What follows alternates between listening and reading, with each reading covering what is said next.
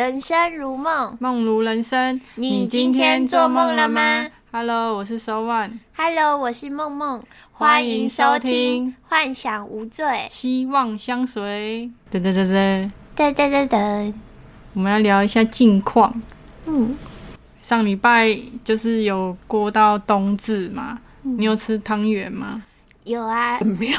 你不是说你有吃汤圆？我没有吃汤圆啊，但我那你后来不是天有煮我煮你的份而已啊，啊？我煮你的份。你自己没吃？我自己啊，那些汤圆呢？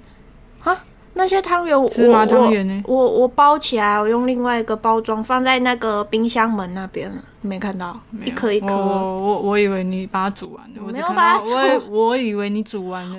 我怎么吃一次可以我想说，哇塞，你是多想吃那个芝麻汤圆？因为那个包装不好不好那个绑起来，所以我就换另外一个包装袋，然后把它装起来，放冰箱门那边。然后吃汤圆，像上一次你啊、教我一个方法，就是用电锅去蒸汤圆。结果用电锅蒸的汤圆就变成芝麻汤。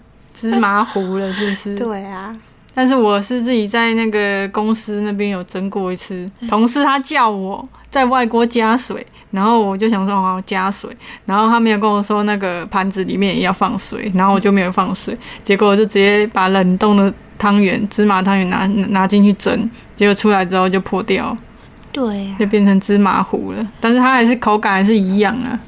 可是我还是觉得我自己煮，我可以控制火候，看汤圆有没有破比较好。你看我自己煮就没有破汤圆，对不对？没关系啊，反正吃起来都一样啊，只要有熟就好了。呀、教我教我那个蒸汤圆之后，然后你自己就没倒掉。用电锅蒸也可以，但是碗里面要放水。我就是有放水啊，那为什么会破？掉？谁知道里面啊？还是那个外锅水要拿你，我不知道。反正他们有蒸成功，但是我们两个的那个用电锅蒸汤圆都失败了。嗯那最近还有发生什么事呢？上个礼拜，呃，昨天是圣诞节，我们两个叫披萨来吃。嗯，还有吃那个 barbecue，那个我们是叫 B 叉叉 B 叉 B 叉叉的牌子的披萨。嗯，而且它的那个 barbecue 烤鸡很好吃。嗯，我本来想吃肯德基的，然后还是二十一啊，都讲出来。反正就是讲，我是那时候想吃炸鸡，但是跟烤鸡，但是觉得哦，这个分量好像有点多，我们两个应该吃不完。然后吃披萨好了，吃披萨应该也可以应景一下。然后还有现在肯爷爷的那个重量级套餐，变轻量级了，是不是？变个人餐。我每次打开来都是满心期待，像之前那样，就是薯条爆多，然后炸的，然后很大只这样，然后现在越越来越缩水。之前都是吃到会吃太饱，嗯，对现在已经就算刚好对，我们两个小鸟胃还刚好，就知道它有多就是差多少这样。嗯，然后呢，我们这个圣诞节还做了什么事呢？这个圣诞节我有买了电影票，对，像给你这个小朋友我们下个礼拜要去看四 D 的《阿凡达》，结果发现只有台北信义区、还有新竹跟高雄还是台南这四个地方有四 D 的对。票场可以去去体验。那个这个小朋友本来只想看数位，我就说要看就是要看是，看四 D 呀、你听我讲，那是因为真的，我之前看过三 D 的，觉得你要全程戴那个那个眼镜，然后会一直就是头很晕。我像我是已经没有晕车的那种人了，然后又戴着那个，会真的会想吐。而且听说《阿凡达》的这次很长，大概三个多小时。四 D 的话，那个椅子也是很特别，会摇来摇去。因为我有听到就是其他 p a r k a s 有人分享说四 D 的很酷，一定要去体验。然后你又很坚持，默默又很坚持说要去，一定要看的话就看四 D 的，所以我们就决定去看四 D 的，因为我好像没有看过四 D 的对啊电影。看数位，你不如在家看电影就好了，干嘛不还要不是，我是要去看它的特效，好吗？如果你全程都是那些特效，你会我不知道会不会有那个副作用，就是会想吐还是什么的。看四 D 的，好像会有那种，例如说有什么花啊，真的会有那种花香味。听说会真的会有味道，我不知道，反正我们下礼拜就知道了。身临啊，不其是这礼拜，这礼拜我们到时候看完的时候会分享给大家。好，我们下个礼拜再分享一下《阿凡达》的观后感，四 D 版的。然后呢，我们这礼拜也有追了韩剧，嗯我们一起看完了那个财阀家的小儿子宋仲基主演的。我觉得宋仲基不管演什么，他都演的蛮好的，你不觉得吗？而且他演的戏都都收视都蛮好的。嗯，我那时候注意到他这个人是从那个韩国的综艺的《Running Man》开始，那时候他还不是很红。我知道他的时候是他的那一部电影叫《狼少年》，哦，我后来有去看，跟他，哎、不，不是我跟他很熟。我认识到他是他跟那个宋慧乔他的前妻演的那个《太阳的后裔》这部剧，那时候就觉得他就是那时候是他是刚当完兵回来，然后演那个角色，我就觉得蛮帅的，那么后面呢？蛮后面，因为前面我后来才去找他的那个电影来看，嗯，我觉得他的演技都还不错，而且他的题材都蛮好的。还没看《财阀家的小儿子》，可以去追哦，因为昨天已经播完了十六集，可以一口气把它追完。很好看，很精彩，就全是戏中戏。然后我自己本身还追了一个 Netflix 的新剧，叫做《经济之国的闯关者》。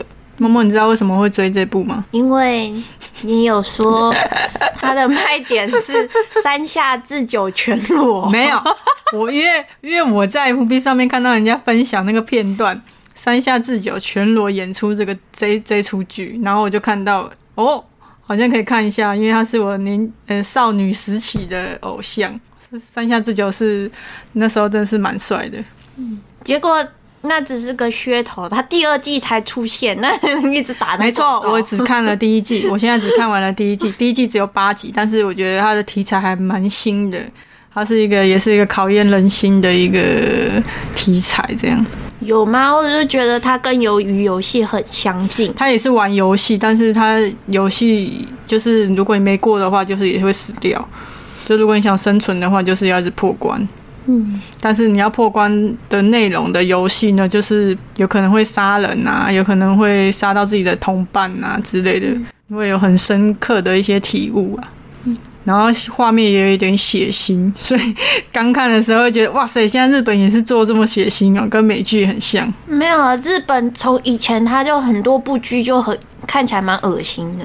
我是没有，就是它有一些名场面让我觉得哇塞，它爆头是直接就是血血直接这样喷出来，弄得全就是整个墙壁都是那个特效，不知道是特效还是他的那个现场的一些道具，就做的很逼真，日本有的剧要说变态也是蛮变态的，就很就、很写实啊，，很写实，让你觉得哇塞！如果你喜欢一些写实的一些剧情啊，还是什么特效的话，可以去看这一部。而且我觉得它现在第二季山下智久出来了，我一定要继续追。我觉得日本的有些剧啊，或者是电影啊，脑洞都还蛮大的。它的题材很新，就是让你会觉得，诶，好像不跟其他一些肥皂剧啊、一些狗血剧不太一样。没有哎、日剧之前有很好几部，就是就是它有很新的题材，也有就是一些巴拉剧啊，这这些题材，其实他们之前都有拍过差不多的，真假的？像是国王游戏那那类的。但是因为我很少看你日剧，很少看日剧，我之前有看日剧的时候，有的剧情就是也都蛮恶的。你刚好你所印象中的日剧，应该都是那种那种在夕阳下奔跑之类的，没有或者是谈恋爱的最近那个 Netflix 又上一部那个二十年前的爱情剧，叫做《初恋 First Love》，那出你有看吗？没有，你也可以去看一下，就是以以前的偶像剧，就是拍的很唯美，然后歌重点是歌很好听。然后那个时候刚好我们有讨论到山下智久跟木村拓哉，这两个不同时期的偶像他。说山下智久已经变大叔了，我说那木村拓哉不就就阿公了拓哉木村拓哉。然后新一代的日本帅男星的话，就是横滨流星。他谁？横滨流星，然后他的出生月份跟日期可是跟我一样，干我屁事。帅哥。因为现在是韩流吧，韩流感觉比较红，就是比较少会去注意到日日本明星呢、但是以前就是日剧真的很红，然后日本那像什么杰尼斯啊，他们也是很帅这样。那是因为你没关注才会觉得没什么，但是如果有关关注的话，其实看日剧看的多的话，就就会大概知道现在红的是哪些人。这样，嗯，对啊，反正我是觉得我年轻时候的的男偶像还是很帅，山下智久跟那个谁，什么跟他另外一个很红的搭档啊，谁？演那个野猪什么野猪妹什么忘记了猪，骑士。不是啊，造野猪妹，哎、现在 Netflix 也有哎、啊，跟龟梨和也啊，龟梨和也那时候也是蛮帅的，你看。年轻时候山山下智久超帅知道啊，我知道山下智久很帅。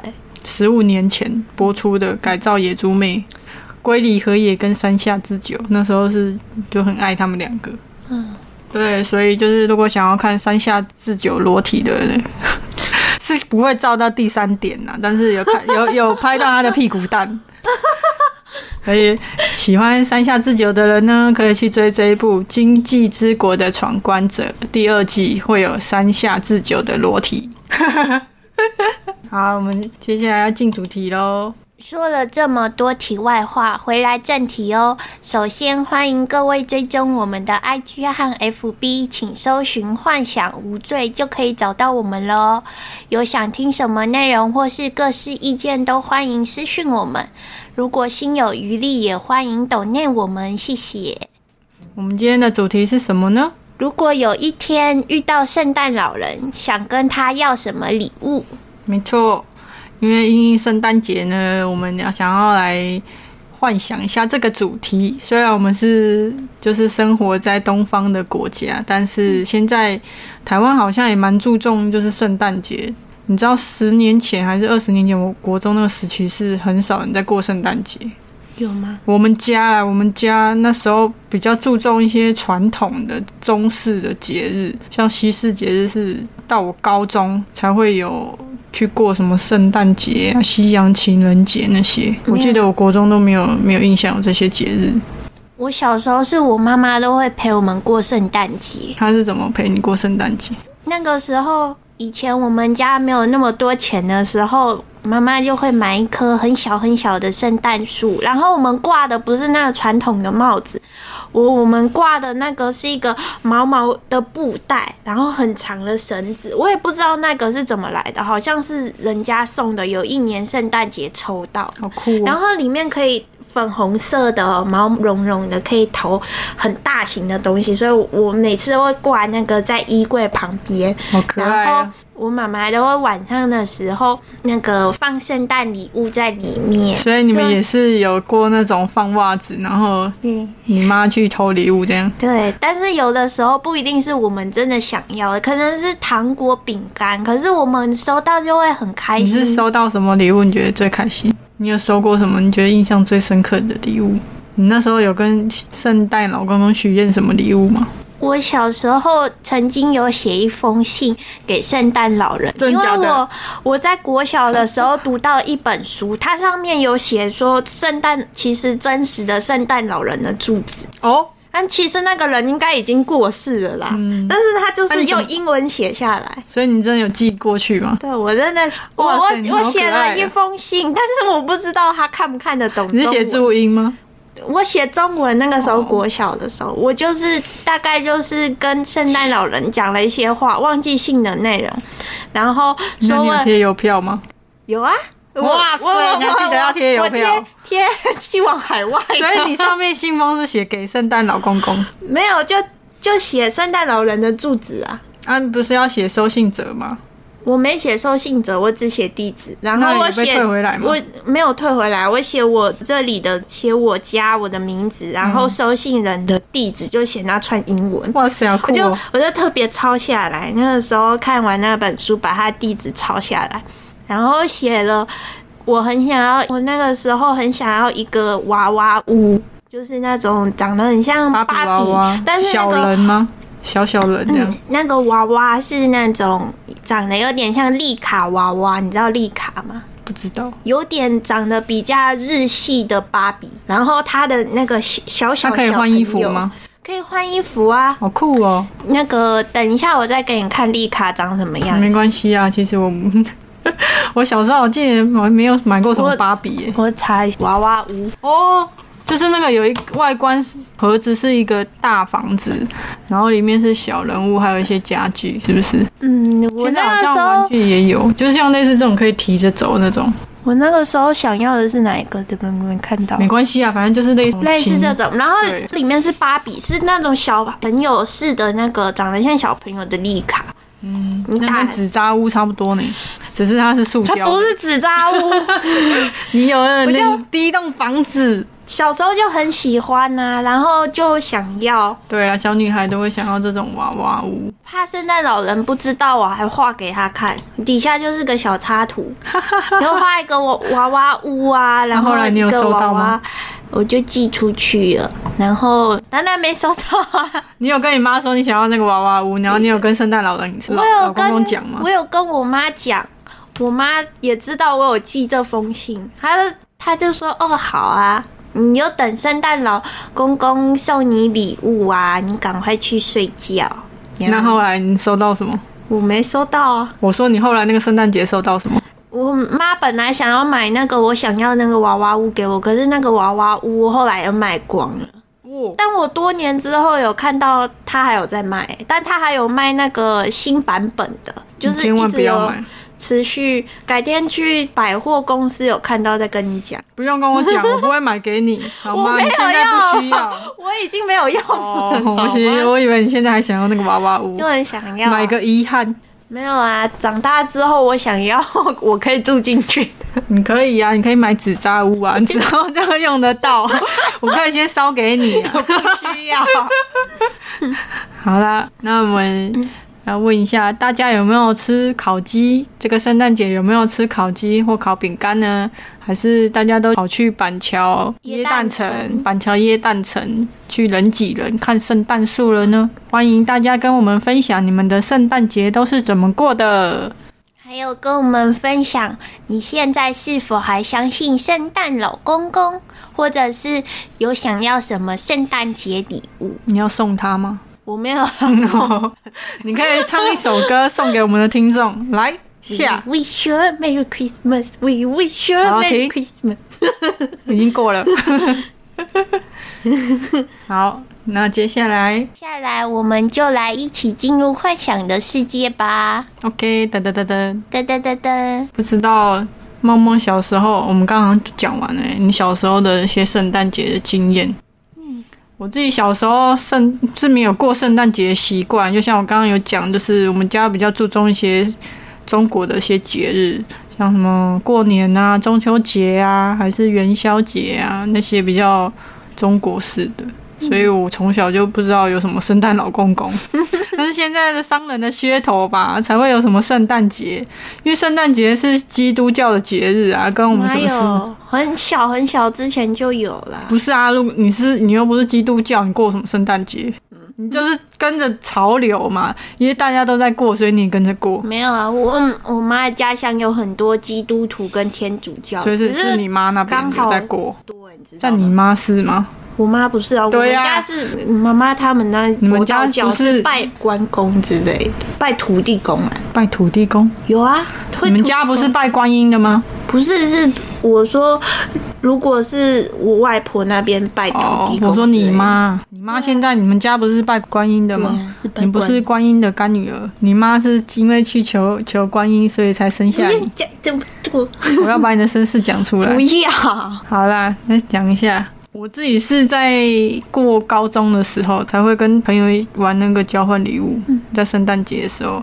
然后比较印象深刻的圣诞节就是会织围巾给喜欢的人，然后告白，送巧克力，写告白信这样。你的圣诞节过得很像情人节，但其实除了清明节之外的节日，还有中元节之外的节日，其实基本上都会叫成情人节。对啊，而且你看愚人节也可以当情人节用，嗯很多人应该都是在愚人节那天告白的吧？都不知道是过愚人节还是 愚人节那天才是真正的情人节。没错。还好我不是在愚人节那天跟你告白，不然我们就变成愚人节是那个纪念日。那我希望呢，圣诞老公公可以送我去参加泰妍的演唱会，因为我知道明年泰妍会开演唱会，但是不知道会不会是巡回，还是说只有在韩韩国那边开。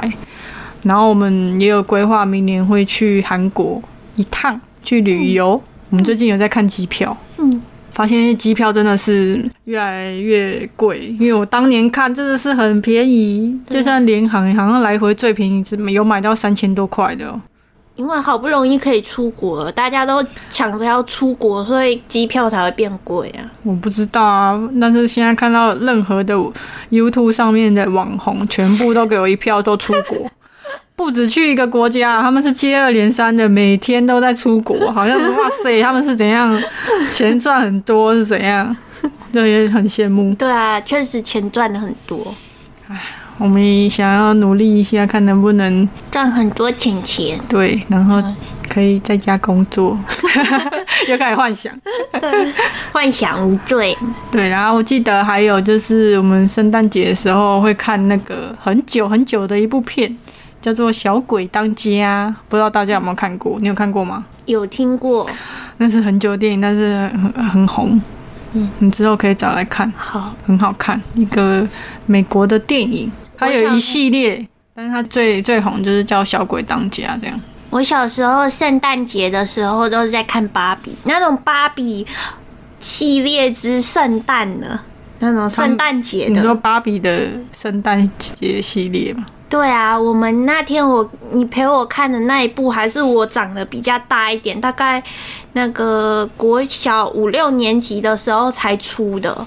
更久以前是看好像比较老旧的，我但是我好像没有看到吧。你可不可以长大一点？你都几岁了，再给我看芭比？现在打开 Netflix 都是你的芭比系列，我都看芭比系列配饭吃的，我吃到饭会学想吐。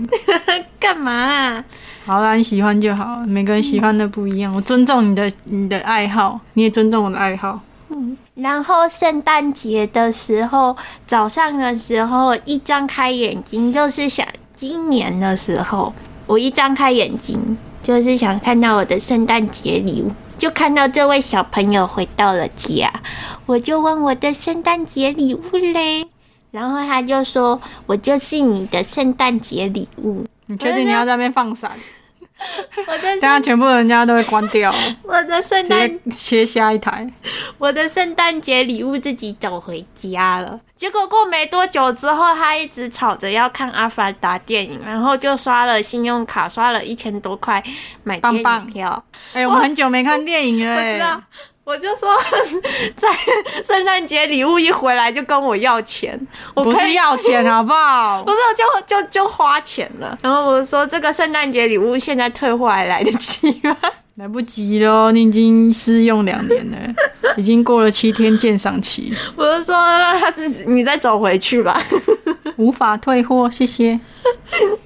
那我们来分享一下各国过圣诞节的方式。嗯，第一个是英国人，谢季生下接吻的英国人。英国啊，过圣诞节除了最著名的圣诞拉炮和圣诞皇冠外，还有什么特别跟圣诞节有关的迷信呢？圣诞拉炮是由英国人汤姆史密斯在一八四七年发明，如今已经成为了英国圣诞餐桌上摆饰的经典象征。两个人各自拉炮的两端用力拉，直到拉炮被拉出发出声响，然后再将里面的纸皇冠戴在头上，然后一边戴一边用餐。但许多英国人会坚持那不是皇冠，而是帽子。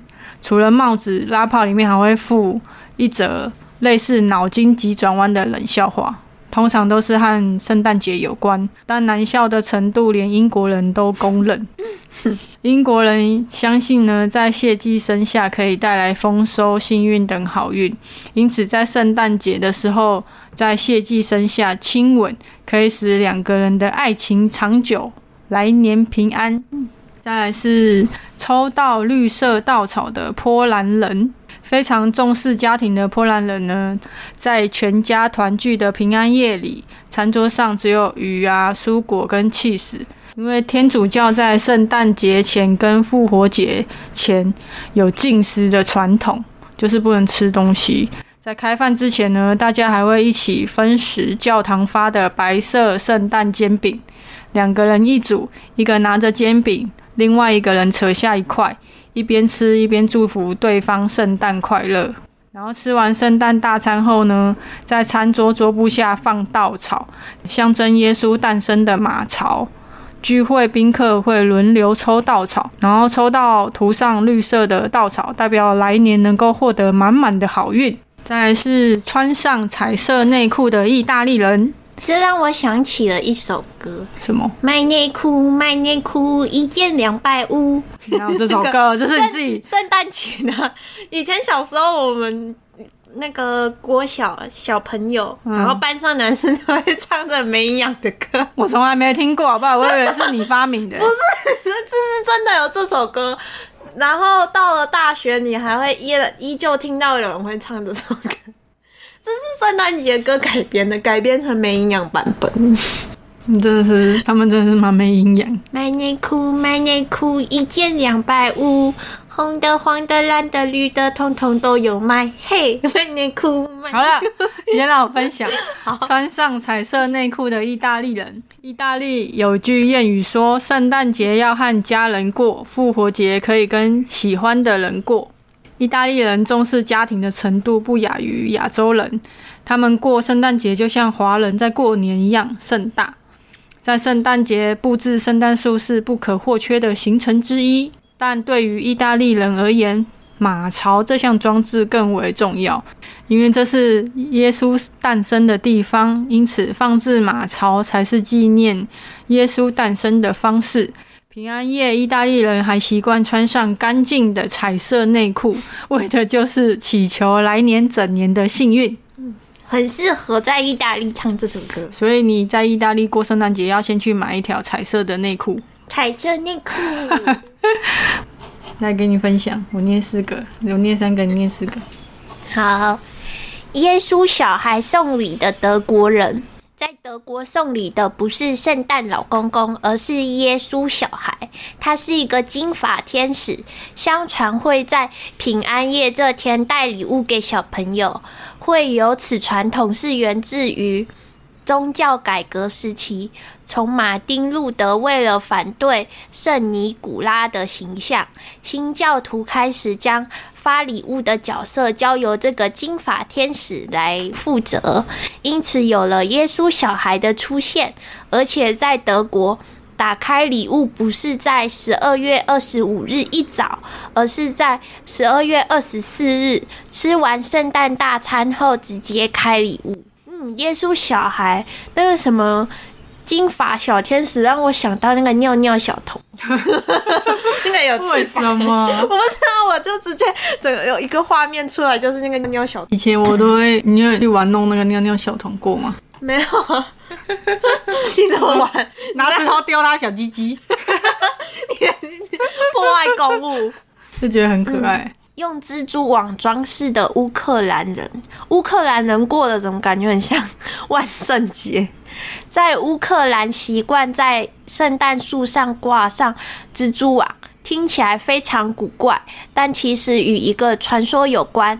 从前，一个单亲妈妈带着小孩独自生活，孩子们发现一棵四季常青的树，想把它当成圣诞树。但因为贫穷买不起圣诞装饰品，妈妈因不能满足小孩，难过的流下眼泪。蜘蛛们知道了这件事情后，爬到树上为他们用蜘蛛网布置成精美的装饰品。直至今日，乌克兰的圣诞树上都会放上蜘蛛网来祈求好运。所以乌克兰人现在今年过圣诞节，不知道有没有，就是有办法在圣诞树上挂上蜘蛛网。你要去找蜘蛛网，应该也蛮难的吧？应该就像万圣节那样子找假的啊，蜘蛛网。对啊。但是希望就是俄乌战争能够赶快结束，让那些小朋友可以开开心心的过圣诞节。虽然他们圣诞节过很像万圣节，接下来把扫把藏起来的挪威人，在平安夜时，挪威人习惯将扫把全部藏起来，并且拿猎枪朝天空放几枪以示警戒。起点故事因为巫婆和其他魔鬼会在平安夜出没，而且巫婆是靠扫把在飞行，因此把扫把藏起来后，他们就无处可去了。所以挪威人会在圣诞节把扫把藏起来，然后那天不扫地。对，不扫地。哦，感觉好像是另外一个节日啊，什么魔鬼出现什么的，这两个很像万圣节吧？对，乌克兰人跟挪威人过得比较像万圣节，蛮酷的。在最后一个呢，吃肯德基庆祝的日本人。因为我们本来要吃肯爷爷，我就是看到这个这一则，所以我才想说当一下假日本人，但是又觉得他们的重量级变轻量级，想说算了。轻量级。由于圣诞节不算是亚洲人的节庆之一，但日本人的庆祝方式却很特别。他们习惯到肯德基吃炸鸡庆祝，缘起于当时日本首间肯德基的店经理某次在店内听到几个外国人讲述怀念家乡圣诞节火鸡大餐，因此他突发奇想推出圣诞节炸炸。鸡派对桶来代替火鸡，这项计划成功的形塑了日本人，告诉他们吃肯德基就是你。在圣诞节该做的事情，外加肯德基是来自于美国，更加强了圣诞节气息。因为这样的行销手法，也造就了日本人吃肯德基来庆祝圣诞节这特殊的现象。就像我们台湾中秋节会烤肉一样，不知道从哪一年开始，中秋节不吃月饼也是会吃月饼，但是一定要烤肉。对啊。这烤肉是怎么来的？我记得好像是某次的圣诞节广告，有一个卖烤肉酱的一个一个企业吧。圣诞节广告烤肉酱就是中秋节中秋节。我想圣诞节广告广告烤肉酱。中秋节烤肉的由来其实是和烤肉酱的广告有关，就是真的啊。那时候有一家烤肉万家香。这一句那个广告词 就是大家开始烤肉这样，所以他是那个时候广告金兰烤肉酱，不是是万家香烤肉酱。哦，万家香。对一家烤肉万家香烤肉酱，但他是说其实中秋节烤肉的习惯是被台湾金兰烤肉酱的广告引起的哦，是哦，当时的广告 BBQ，大家也可以跟我们分享你们今年是怎么过圣诞节的。嗯，然后自己大概是从什么时候开始相信没有圣诞老公公？我到现在还是相信有圣诞老公公，可是可可是我们没有烟囱，但我们有窗户，他爬窗户进来，我们这样我可能会报警。那个窗户够大，他应该爬。他如果上得来，我也是认的。他是骑着麋鹿。好啦好啦，你相信就好。只是我那天没开窗，冷的要死。你开什么窗？现在不到十度哎，然后开暖气还开窗户，浪费电。想跟大家分享那个圣诞节的特色跟习俗。我们除了会圣诞节布置圣诞树啊，然后吃圣诞大餐啊，写圣诞节卡片，最重要就是交换礼物的部分。在圣诞节交换礼物的活动，最近就是近几年都很盛行，然后有不少那些商业行号也会推出交换礼物的组合或折扣，促进买气。那交换礼物的由来有很多说法，其中最普遍流传的就是跟耶稣降生有关。相传在耶稣诞生的前夕，星象学家东方三博士发现天空出现奇特的星象。预言耶稣即将诞生，于是他们就跟着星星的指引去耶稣诞生的地方伯利恒，还特别带了黄金、乳香跟墨药。墨药是什么？反正就是带了这三项礼物，准备送给即将在旅馆马槽内出生的耶稣。这个温暖的小故事呢，就变成了圣诞节交换礼物的起源。萌萌圣诞节交换礼物有什么特别的印象深刻的吗？像是幼稚园的时候会有那种圣诞交换礼物的活动，你幼稚园就有圣诞交换礼物，有啊。你交换什么？但其实交换礼物都是父母在准备，帮自己的小孩准备。你说跟现在那个万圣节一样吗？每年的万圣节是，呃，那个什么幼稚园才是最精彩的。对，然后交换礼物都好大好大包，看起来包装都看起来很漂亮。但是有的时候抽到并不是那么回事，打开色，是不是？打开来都是那种什么惊喜包，文具行会卖的那一种，小朋友好像都是这种礼物，不是是父母就买的，都是准备那种啊。就是实用性高的啦。其实也没有到实用性高，里面就是放笔啊、卡片啊什么。觉得你用得到的礼物啊，文具你用得到啊，他不会买你喜欢，但是会会买你用得到的。就都是很像是什么惊喜包交换，没错，那我之前也有跟同事玩过那个圣诞节交换礼物，嗯，然后我自己是送了一个招财猫的夜灯，他们说很烂，就说就不准我在圣诞节跟他们交换礼物。我觉得还好吧，嗯，因为可能很多人都没有在晚上睡觉的时候开灯的习惯，所以他们觉得这个那个什么招财猫的小夜灯用不到。招财猫不错啊，小夜灯很可爱，招财猫才快过来。对呀、我是一个以就是会发财的那种，有点像那个什么紫水晶啊，还是什么，嗯，就是在家放在家里装饰的那种。然后我同事好像送过什么很瞎的，什么蟑螂屋啊。蛮实用的。我们那时候是以最实用的主题下去挑啦，还可以啊，蟑螂屋蟑螂屋实用。然后高中，我高中交换跟朋友交换礼物的时候，就是最后大家都会把他们的礼物送回来给我。为什？么？因为他们准备的对象都是以我做标准的，然后每个人打开之后都会说：“这哎、这是梦梦会喜欢的，但，这是梦梦会用的，我又用不到。”所以那次交换礼物全部都是当你的生日在送，是不是？他们除了里面包装的零食之外，内容物基本上都全部都拿给我了。好扯哦！我也想要当那个以你为中心的交换我不知道。我还记得我们是在那个牛排馆里面交换礼物，吃在边吃牛排边交换礼物。好特别哦，不是吃炸鸡还是烤鸡吗？或者吃牛排？我不知道，因为我们常每次假日的时候常常去那边，也不是说常常，就是有的时候想放松的时候会去那边吃牛排。圣诞节不一定要吃烤鸡，你想吃什么都可以。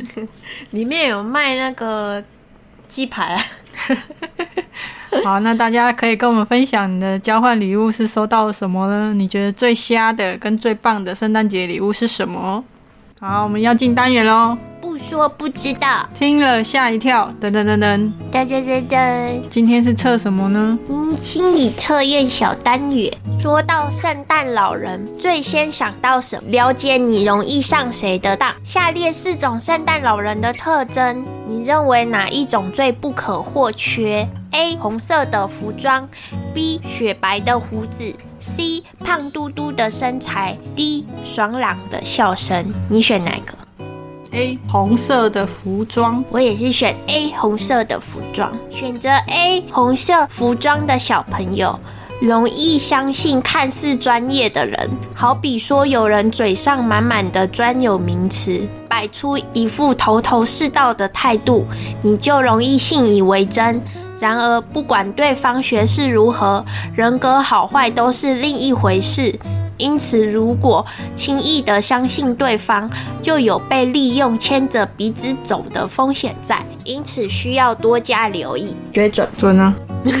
选择 B，雪白的胡子的小朋友，容易相信看似亲切的人。只要对方表现出亲切的态度，你就会自然的顺从对方，毫不怀疑在这份亲切之中是否隐藏了什么样的企图。然而，明明还不熟却故作亲切的人，却常常都是有什么目的在。所以因此容易信赖人的习惯，最好及早改掉。选择 C，胖嘟嘟身材的小朋友容易相信可信赖的人。你的个性上缺乏自信心，因此碰到事情时，常会希望有人能够帮你一把，而你也会在一次次过程中信任对方。不过，这么消极的态度将会让自己的主动权在不知不觉中消失，所以是个相当危险的做法。毕竟有些事情还是得靠自己解决才是正道。选择 D，爽朗的笑声的小朋友，容易相信能言善道的人。你是一个容易感到寂寞的人，总是渴望能融入团体之中，并且获得认同感。这让你在受到夸赞时，就容易的对他人产生好感。久了之后，更会让别人觉得你很好哄骗。即使获得赞赏，也不要盲信对方，是你必须要注意的。各位觉得这个心理测验准吗？可以跟我们分享你的心得哦。欢迎各位追踪我们的 IG 和 FB，请搜寻“幻想无罪”就可以找到我们喽。有想听什么内容或是各式意见，都欢迎私讯我们。喜欢我们的幻想世界，也欢迎赞助我们，让我们一起美梦成真。我是 So One，我是梦梦，拜拜，拜拜。